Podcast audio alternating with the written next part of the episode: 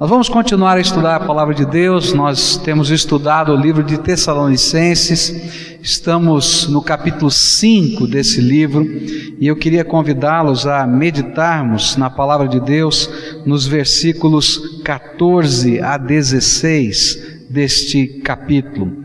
1 Tessalonicenses, capítulo 5, versículos 14 a 16. Nesse capítulo 5, nessa última secção do livro, ele vai falando sobre a igreja como família. E nos versículos 12 e 13 ele falou que essa família tem uma liderança, tem líderes.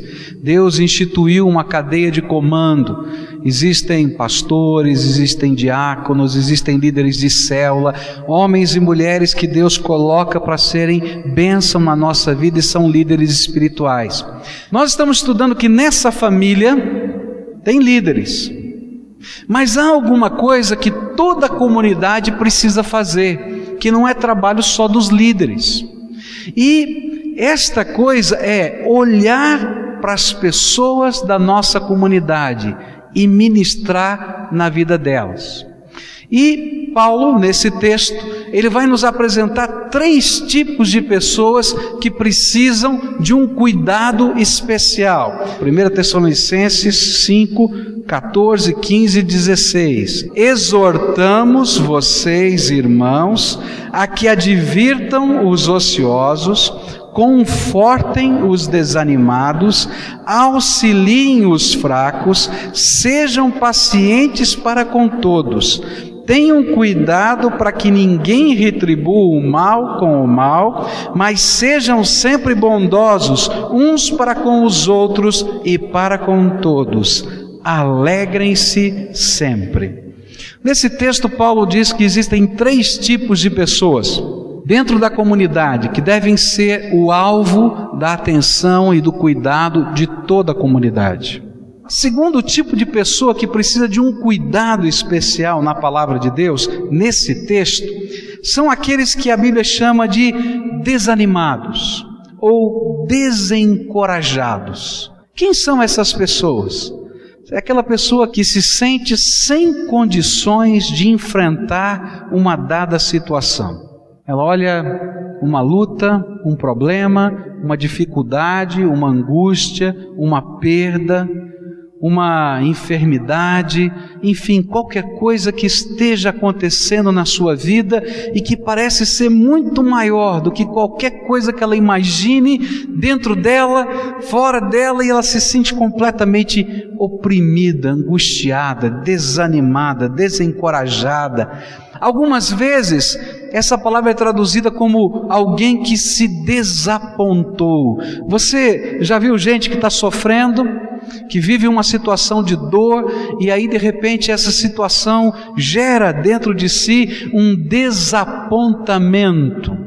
Eu estou muito magoado, desapontado com a minha família, eu estou muito magoado, desapontado com Deus. Por que, que Deus permitiu que isso acontecesse na minha vida? Eu estou muito magoado, desapontado com as coisas que estão acontecendo ao meu redor. Eu não consigo entender os processos que estão acontecendo na nossa vida.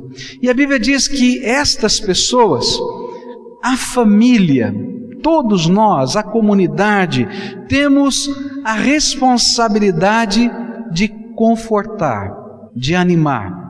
E outra vez, a atitude pedida não é apenas a atitude dos líderes, mas de toda a família. Não é somente o pastor, o líder de célula, o diácono, o presbítero, o professor da escola bíblica que deve ministrar na vida dos outros. O que a Bíblia está dizendo é: se tem alguém sofrendo, se tem alguém desencorajado, se tem alguém que está vivendo um momento de luta, se tem alguém que precisa ser restaurado de alguma maneira, Deus nos colocou, a mim e a você, do lado dessa pessoa, não por acaso mas para sermos uma bênção. E essa é a responsabilidade de todos nós. Por que isso? Porque nós precisamos identificar essas pessoas. Às vezes é muito mais fácil você saber que a pessoa que está do teu lado está vivendo uma luta, ou aquele irmão com quem você tem uma afinidade maior está vivendo uma luta, ou aquele irmão que faz parte da sua família na carne está vivendo uma luta, do que um líder da igreja. E aí fica muito mais fácil a comunidade identificar aqueles que estão precisando de encorajamento, porque você está lá como instrumento de Deus e pode acionar toda a família de Deus, mas já começa participando. A segunda razão é porque não somente essas pessoas precisam ser identificadas no meio do rebanho, como também nós precisamos nos identificar com elas, ou seja, sentir o que essas pessoas estão sentindo. Uma das ilustrações mais preciosas que eu encontro na palavra de Deus sobre como nós podemos encorajar os desanimados pela vida, e às vezes esse desanimado pela vida, ele foi desanimado por pessoas, desanimado por circunstâncias, por coisas que aconteceram. Foi a maneira como Jesus cuidou dos dois que estavam indo embora da cidade de Jerusalém depois da sua morte pelo caminho de Emaús. A Bíblia diz que Jesus foi crucificado, ele foi morto, foi sepultado e ele ressuscitou só ao terceiro dia. E naquele intervalo de tempo, entre aqueles três dias, foi um tempo de grande angústia entre os discípulos. Os discípulos não sabiam o que fazer. Ficamos na cidade, vamos embora, cada um volta para o seu canto. Qual é o nosso papel hoje? É, é, eles não tinham esperança, mesmo Jesus tendo prometido que ressuscitaria, eles não conseguiam crer nisso, eles nem lembravam destas coisas. O coração estava tão amargurado e obscurecido pela morte, pela cruz, que eles não podiam lembrar de mais nada. E a Bíblia diz que dois desses discípulos, na manhã do domingo, quando as mulheres voltaram do jardim, lá onde Jesus tinha sido sepultado, e começaram a falar que elas tinham visto Jesus e encontrado Jesus, aqueles homens não falaram nada, não brigaram com ninguém e eles foram embora. Disseram: Não aguento mais. Eu já coloquei a minha esperança em tanta coisa, agora está chegando um bando de mulher maluca aí falando que Jesus ressuscitou. Agora foi demais. Vamos embora, vamos para casa, vamos para Imaús. E aí eles estão no caminho, mais ou menos uns 12 quilômetros de caminhada. E eles estavam lá e de repente aparece alguém ao lado deles que eles não reconhecem. Esse alguém chega para eles e pergunta: Por que é que vocês estão tão tristes e abatidos? E aí aqueles dizem: Você é o único cidadão da cidade de Jerusalém que não sabe o que está acontecendo? Você não ficou sabendo que Jesus, o profeta, aquele homem de Deus, por quem Deus fez tremendos sinais no meio da gente, foi preso e foi crucificado, e já faz três dias que ele foi sepultado. E lá vão os dois no caminho de Emaús chorando, a sua dor, e é interessante a maneira como Jesus vai trabalhar com esses homens.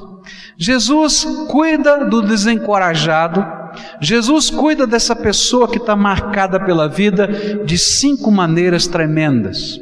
A primeira maneira que ele usou para cuidar desses corações foi Jesus foi ao encontro deles. Não adianta você esperar que o desanimado ou desencorajado venha sozinho. Ele não vem. Está doendo tanto que ele não quer nem sair de casa. Você já teve aquela sensação, aquele desejo de dizer assim: eu tenho vontade de cobrir a minha cabeça e não sair mais daqui? Por isso, o desanimado, o desencorajado não procura, ele se embota, ele se fecha, ele se angustia. E aí Jesus nos ensina como é que nós encorajamos. Tem alguém na família de Deus vivendo uma dor? Vai lá, não manda recado, não manda cartinha, vai lá. Essa pessoa precisa sentir o toque. Eu gosto muito de quando vou orar com enfermos, estar com pessoas abatidas, de não apenas fazer uma oração sem colocar a mão, tocar. Eu gosto de colocar a mão na pessoa, de tocar. Sabe por quê? A gente se isola, a gente se embota, e naquela hora a gente precisa entender que de alguma maneira a graça de Deus nos tocou. E sabe como é que Deus usa as nossas vidas para que isso aconteça? Nós materializamos a graça de Deus. É o nosso abraço, é o nosso carinho, é o nosso afeto. Por isso, Jesus deixou todos os outros discípulos lá em Jerusalém. Deixou o burburinho, o rumor de esperança. Será que ele ressuscitou? Será que não ressuscitou? E ele vai pelo caminho de Emaús, anda 12 quilômetros com aqueles homens. Ele vai lá. Eu estou fazendo uma conta aqui de que Jesus gastou no mínimo caminhando em torno de três horas. Concorda comigo? Três horas, quatro quilômetros por hora. Foi caminhando com eles. E quando ele terminou a jornada, eles ainda não estavam consolados. E Jesus ainda decidiu que ia dormir na casa deles, parar lá com eles. Não tem jeito da gente tratar o desencorajado e o desanimado se a gente não quiser investir tempo. Por isso, Deus precisa levantar gente que queira investir tempo na vida dos outros. A segunda atitude que Jesus usou, ele não somente foi ao encontro deles, ele não somente caminhou até Emaú junto com eles, enquanto todos os outros discípulos estavam lá em Jerusalém, ele não somente investiu tempo, mas ele ouviu o que estava no coração desses homens. Ele chegou perto daquelas pessoas e disse: O que é que está acontecendo? O que é que está doendo? Como é que está funcionando as coisas aí no seu coração? E aí Jesus ouviu ele ouviu o que estava lá dentro da alma daqueles homens, os sentimentos deles. A quarta coisa que Jesus fez com aqueles homens foi confortar, ou confrontar, melhor dizendo, os seus sentimentos com a palavra de Deus. E a última coisa que ele fez foi orar por eles. Cada uma destas cinco atitudes representa a maneira como o Senhor Jesus deseja que nós tratemos os desanimados. Essas pessoas são ovelhas que estão se perdendo, não nos seus pecados, mas nos ferimentos impostos pela vida, e estão morrendo pelo sangrar dos seus corações. Normalmente, os desanimados veem a realidade através das lentes da sua dor e por isso, muitas vezes, a sua interpretação da realidade, dos sentimentos, das pessoas, do seu valor e até da atitude dos outros podem estar distorcidas. Os dois no caminho de Emaús estavam marcados por essa desilusão, pois esperavam que Jesus fosse o que iria restaurar Israel. Quando Jesus perguntou: O que, que vocês estão aí angustiados, ele colocou: Você não sabe de toda essa história? E aí eles dizem assim: Mas nós esperávamos que fosse ele quem restauraria Israel. E aí, ó, perdi a esperança.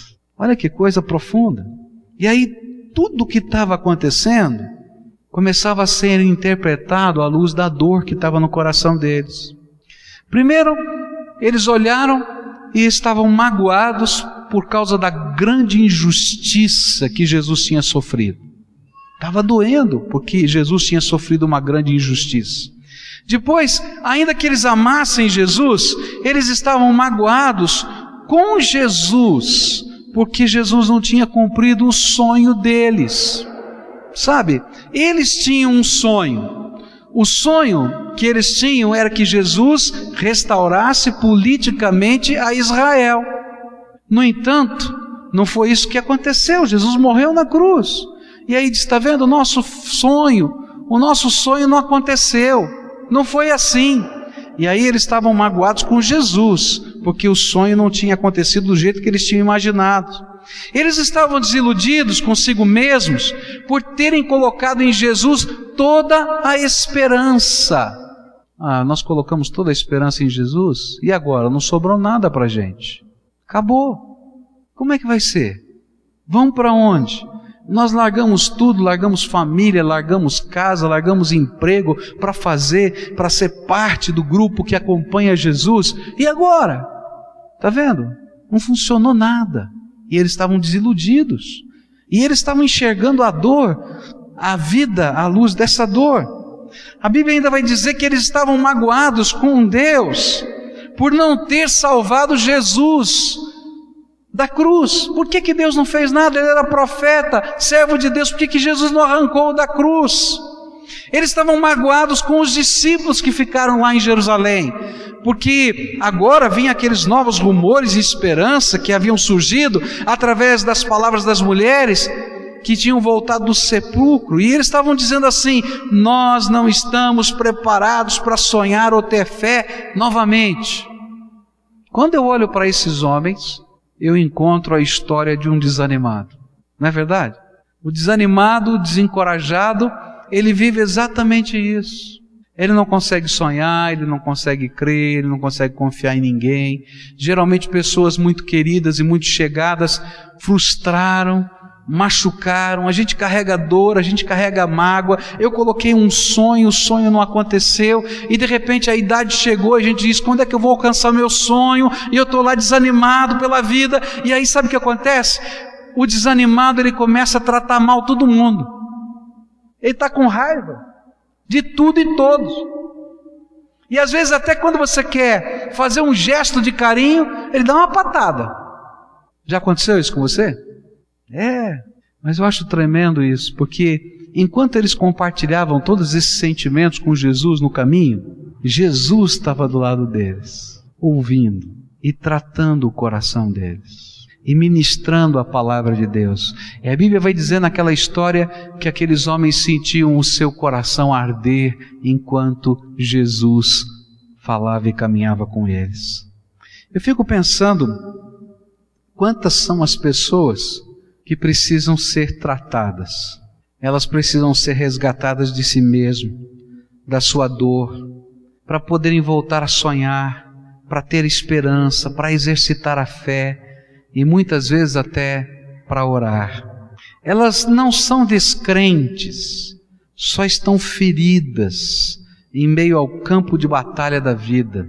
Sabe, elas não são pessoas más, elas só estão machucadas, tremendamente machucadas pela vida. Eu quero dizer uma coisa para vocês: Jesus se importa de uma maneira tremenda com os machucados pela vida. A Bíblia diz que Jesus, quando andou por essa terra, ele olhou as multidões e teve compaixão daquelas multidões, porque elas eram como que ovelhas, não é? Aflitas e desgarradas. E as palavras que estão lá são muito fortes. Uma delas quer dizer ovelhas que foram esfoladas, que se machucaram e estão sangrando. E a Bíblia diz que Jesus teve compaixão daquelas ovelhas que estavam no meio das multidões. E era por isso que o lugar onde Jesus pregava, algumas vezes foi nas sinagogas, é verdade, mas a maior parte das vezes que Jesus pregava era andando no meio do povo, pelas ruas, olhando os aflitos. E se tinha uma coisa que Jesus fazia e ele não conseguia parar, era vendo o sofrimento humano, vendo aqueles que estavam enfermos, aqueles que estavam abatidos, aqueles que estavam entristecidos. E era por isso que sempre as multidões o circundavam, porque ele tinha compaixão delas. E toda vez que Jesus tinha compaixão dessas pessoas, coisas tremendas da graça de Deus aconteciam.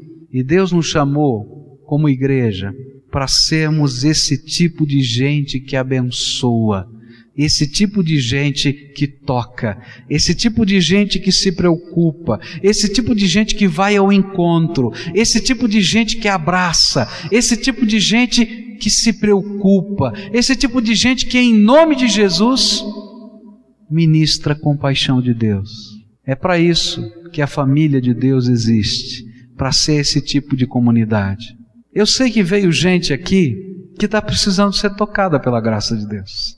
Aflita, abatida, entristecida, enfrentando situações que não sabe como lidar, enfrentando às vezes lembranças que a gente coloca debaixo do tapete da alma da gente, para a gente não ser machucado de novo. E nessa hora eu quero dizer para você que tem alguém que se importa e que conhece todas essas coisas, esse alguém é Jesus. No passado ele deixou tudo para ir pegar aqueles dois discípulos que estavam indo embora no caminho de Emaús. E eu quero dizer para você que de maneiras estranhas e tremendas, Deus, na sua graça, através de Jesus, tem ido ao seu encontro. E Ele mesmo tem sido o seu pastor E algumas vezes tem chegado algumas oportunidades da graça de Deus que tem tocado a sua vida, que você não consegue nem compreender muito bem porquê, nem como, mas a graça de Deus chegou lá e tocou a sua vida, porque Jesus, esse pastor que se importa, mobiliza o seu reino para que isso aconteça. Alguns anos atrás eu ouvi um testemunho impressionante uma família estava passando por uma grande luta, um grande problema, e o chefe dessa casa, essa pessoa, a esposa convertida, temente a Deus, orando pelo seu marido, e esse marido é, vivendo uma grande batalha, uma grande luta, um grande conflito, e ele muito dolorido e muito magoado, e ele vai a serviço à cidade de São Paulo. E andando nas ruas da cidade de São Paulo, tem um senhor que começa a segui-lo. Aí você pode imaginar, se alguém em São Paulo começa a seguir você, você pode imaginar, né? Ele começou a ficar incomodado com esse senhor que ia seguindo. Ele ia caminhando e aquela pessoa seguindo. Num dado momento ele olhou para trás e disse: Moço, o que, que o senhor quer comigo? O senhor está me seguindo. E aí aquele senhor disse assim: Eu estou seguindo porque Deus colocou uma palavra para lhe dar. E começou a falar ao coração daquele homem. E todas aquelas coisas que estavam acontecendo na sua vida foram lhe colocadas. E naquele momento ele sentiu que Jesus se importava com ele. Ele ficou atônito, ele não entendeu nada do que estava acontecendo. Foi para casa mas quando estava com a sua esposa, começou a orar e chorar, recebendo Jesus como Senhor e Salvador da sua vida. Sabe por quê, queridos? Porque Jesus se importa com as suas ovelhinhas feridas e machucadas. E aí, às vezes, a gente não entende como é que isso pode acontecer, de que jeito isso vai acontecer, mas Deus usa a comunidade, o povo de Deus. Eu fico imaginando o conflito daquele homem em São Paulo, esse sentimento apertado no coração, mas segue aquele homem, dá aquela palavra e ele diz: Como é que eu vou falar para esse homem alguma coisa? nunca vi na minha vida, mas Deus está fazendo isso, é tremendo.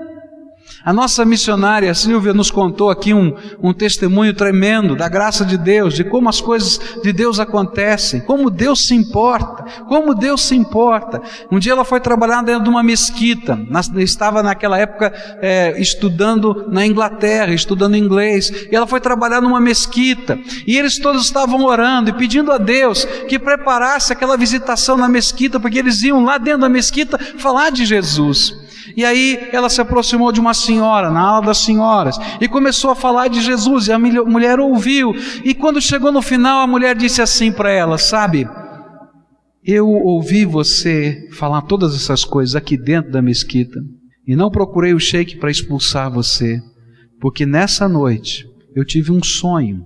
E nesse sonho, um homem de branco me apareceu e disse que alguém viria na mesquita me dizer a respeito dele. E quando você começou a falar de Jesus, eu sabia que era aquele homem do meu sonho, que estava cuidando da minha vida. Gente, Jesus é o Senhor que se importa, que se importa. E às vezes tira alguém de um lugar do mundo para colocar do outro lado do mundo só para que a sua palavra seja anunciada. Mas não é porque ele quer um adepto às vezes, quando a gente imagina a pregação do Evangelho, a gente imagina adeptos. Não, é porque Jesus ama as suas ovelhinhas machucadas e desgarradas. Você é alguém que Jesus se importa e ama.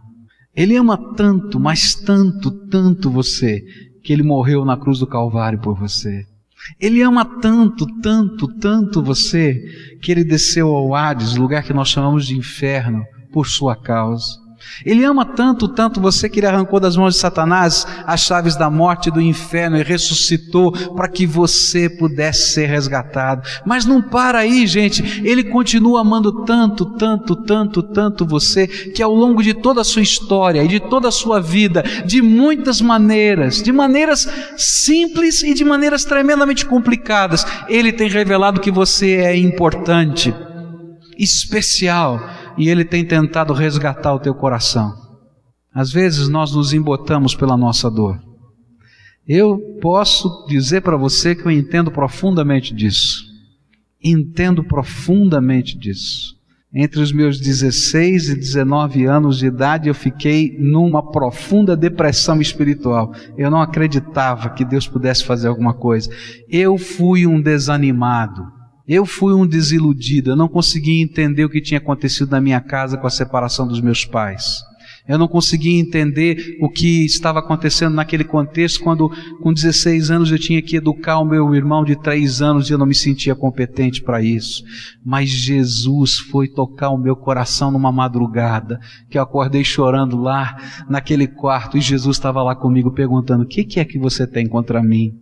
Eu já fui um desanimado muitas vezes na minha vida muitas vezes na minha vida. E de muitas maneiras diferentes Jesus ministrou no meu coração. Eu me lembro de uma vez que quando os meus filhos eram pequenos e não tinha comida em casa. E eu me lembro que meu filho era pequeno e nós agradecemos o alimento. E tinha um peixe que eu tinha assado. E eu disse para os meus filhos: Ó, oh, nós vamos agradecer a Deus porque esse aqui é o último. Acabou né? E aí eles ficaram preocupados, papai não tem mais? Falei, não, não tem mais. E como é que vai fazer? Bom, agora a gente vai orar, vai agradecer, vai pedir para papai do céu. E aí eles foram para a escola. Eu me lembro que eles foram preocupados, mas papai não tem mais? Falei, não, não tem mais. E foi tão tremendo porque quando eu estava chegando de levar os meus filhos para a escola, chegava uma irmã da igreja e disse: Pastor, você pode me dar uma mãozinha? E eu disse: Posso, né? Não entendi muito bem. E aquela senhora tinha sido desafiada por Deus a cozinhar. Ela cozinha muito bem. Ela tinha passado três dias cozinhando. Eu não sabia, ela não sabia. E quando ela chegou, tinha comida para 15 dias. Eu abri a geladeira, coloquei no freezer, coloquei em tanto lugar. Era tanta comida. E quando as crianças chegaram no final da tarde, nós fomos lá e eu abri aquilo e contei essa história. E eles diziam: Mas Jesus é tão bom! É verdade, querido, Jesus é bom e ele se importa com os desanimados. É interessante que nessa hora, quando a gente está desanimado, a gente olha para as pessoas, Fulano de Tal podia fazer alguma coisa e não fez nada. Beltrano me decepcionou. E sabe, enquanto a gente está olhando para as pessoas, a gente vai afundando no buraco cada vez mais. Já experimentou isso? Olha para cima. Olha para Jesus, autor e consumador da sua fé. E esse não desaponta a gente. Ele entra no meio das circunstâncias. Alguns trechos da palavra de Deus que me impressionam. A Bíblia diz que Deus é tremendo, é grandioso, é sublime, que o manto, é claro que é uma figura de linguagem, o manto da sua majestade enche toda a terra. Mas desse mesmo texto que fala essas coisas assim, mas ele se inclinou para mim, um pobre pecador. É esse o Deus que eu adoro. E é esse o Deus que quer abençoar os desanimados por essa vida. Você que está vivendo essa batalha aqui dentro do coração, talvez ninguém saiba, o teu coração está magoado, machucado. Tem gente que você não consegue perdoar, tem coisas que você não consegue esquecer. Existem dores que trazem um gosto amargo na tua boca todo dia. Eu quero dizer, olha, deixa Jesus entrar aí dentro desse coração. Deixa Jesus tomar esse sentimento dolorido. Deixa Ele ser aquele que cuida desta ovelhinha desgarrada, machucada, ferida que é você. Clama ao Senhor Jesus. Na Bíblia tem uma figura linda.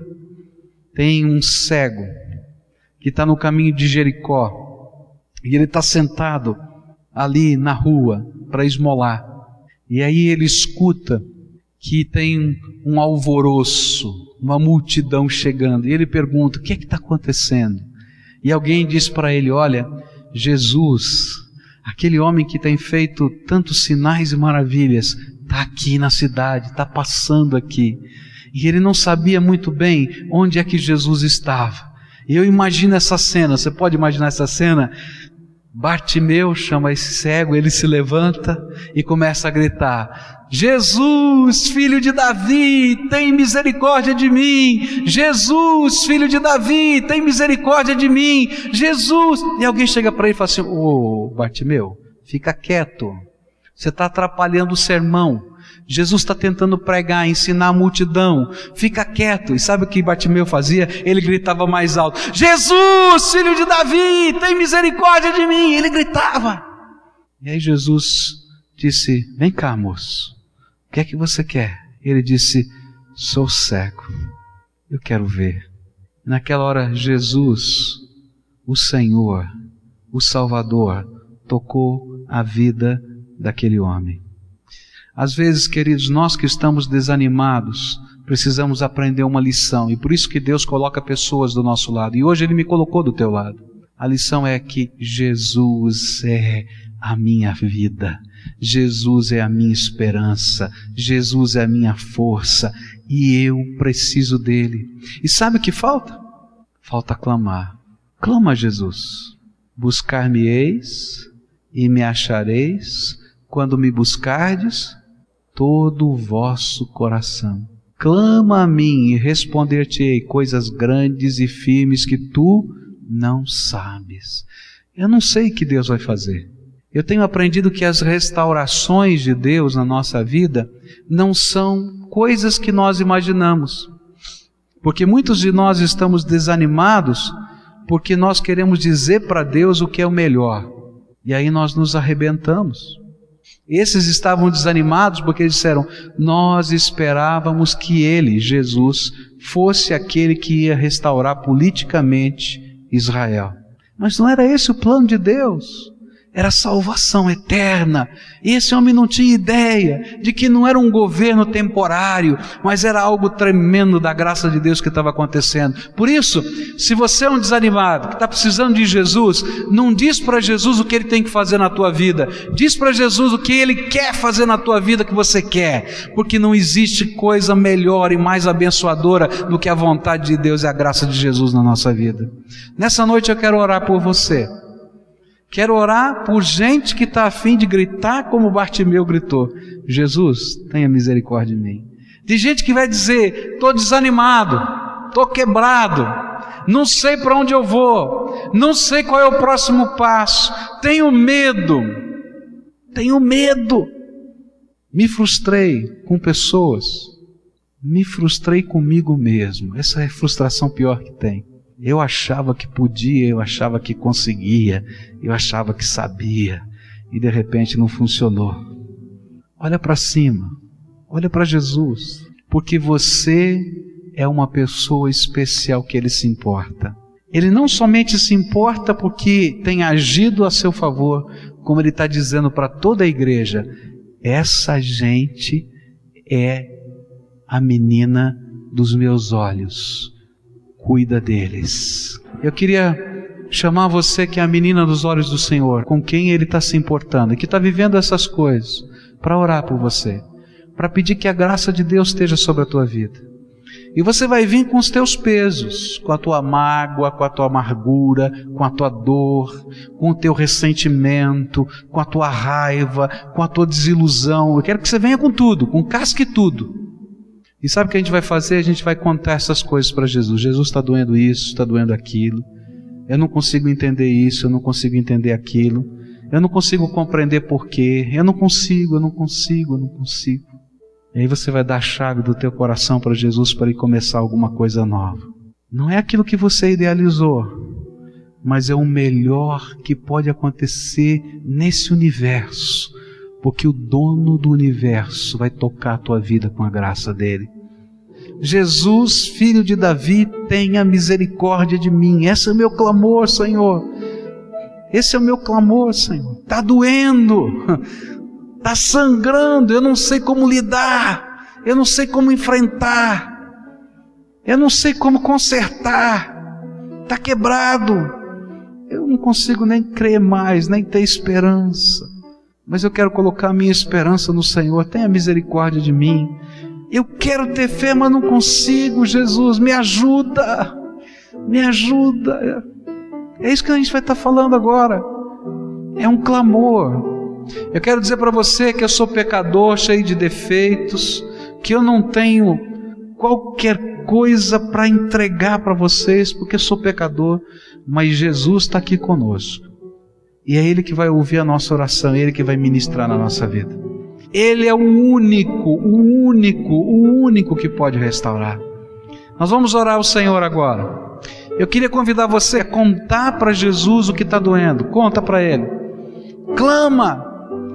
Diz que você não entende, que você não compreende, que está doendo, que está machucando. Conta para Ele a história. Diz os nomes das pessoas. Pode dizer. Daquilo que está aqui doendo, marcando no teu coração. Daquilo que você não consegue lidar. Fala para Ele. Pode falar em nome de Jesus. Conta não tem uma lágrima que um filho do Senhor verta que não seja tremendamente importante para Deus. Há um salmo na Escritura que diz que Deus recolhe no seu odre as nossas lágrimas e escreve no seu livro o que elas representam. Por isso, essa lágrima que você está chorando na presença do Senhor, ela é preciosa. Deus está pegando com carinho para cuidar da tua vida. Jesus, abençoa essa gente, cura essa gente, visita com o teu poder, restaura a família, transforma o sentimento amargo, aquilo que a gente não consegue lidar. Faz isso, Jesus. Querido Senhor, nós estamos reunidos aqui em nome do Senhor. E aquilo que anunciamos, anunciamos porque cremos no Senhor. Eu não teria coragem de falar essas coisas, Senhor, e desafiar essas pessoas a gestos de fé, se nós não tivéssemos a certeza de que o Senhor é o único que ouve as nossas orações, não há outro que possa ouvir. Olha para eles agora, são teus filhos. E eles estão gritando como Bartimeu, Senhor, lá naquela, naquele caminho: Jesus, filho de Davi, tenha misericórdia de mim, Jesus. Senhor, tem alguns que estão sofrendo tanto que eles não conseguem nem orar, Jesus. Eles chegaram aqui e estão só soluçando, só isso. Lembra-te da tua promessa que quando a gente não saberia como orar, o Senhor mandaria o teu Espírito, que até com gemidos inexprimíveis oraria e intercederia por nós. Ora com eles, Senhor, através do teu Espírito. Vem agora, Senhor Jesus, e toca essas vidas. Há um povo aqui que precisa ser restaurado pelo teu poder. Há um povo aqui, Senhor, que não quer simplesmente isso ou aquilo, mas querem que o Senhor toque o coração deles. Eles precisam ser visitados pelo Senhor. Por isso eu clamo a Ti, Jesus, vem. Vem, Senhor, e lava os pecados. Porque às vezes são os nossos pecados que fizeram separação entre nós e o Senhor. Jesus, vem e restaura o coração ferido, porque às vezes os pecados dos outros é que nos machucaram e a gente não consegue ver vida porque a nossa vida está marcada pela dor. E eu quero te pedir, vem, Senhor, vem agora e cura e tira, Senhor, essa seta envenenada do coração, em nome de Jesus, em nome de Jesus. Mas mais do que tudo, Senhor, abre as janelas do céu agora e derrama do teu Espírito Santo agora. E que esses corações se tornem o templo do Espírito, o templo do Espírito, e o Espírito de Deus transborde o coração deles. E que venha, Senhor, nesse transbordar a alegria da salvação, que venha, Senhor, nesse transbordar a paz do Senhor que excede todo o entendimento, que venha, Senhor, a capacidade para a gente abrir mão de contas que nunca serão pagas porque quando a gente não perdoa as pessoas que nos feriram, a gente guarda uma nota promissória que nunca vai ser paga, porque tudo está no passado, Pai. E eu quero te pedir, Senhor, que agora venha a tua graça. E que os teus anjos estejam recolhendo essas notas promissórias da vida, e no lugar o Senhor esteja colocando o bálsamo do teu amor, do teu poder, da tua glória, da tua misericórdia, e os sonhos de fé renasçam nesses corações. Que aquele que não tinha esperança seja cheio da esperança do Senhor Senhor. Que aquele que não conseguia amar seja transbordado do amor de Deus. Ah, Jesus, nós precisamos de Ti, porque sem Ti nada, nada podemos fazer. É em nome do Senhor que nós oramos. Ouça, Senhor, o nosso clamor, é aquilo que clamamos em nome de Jesus. Amém.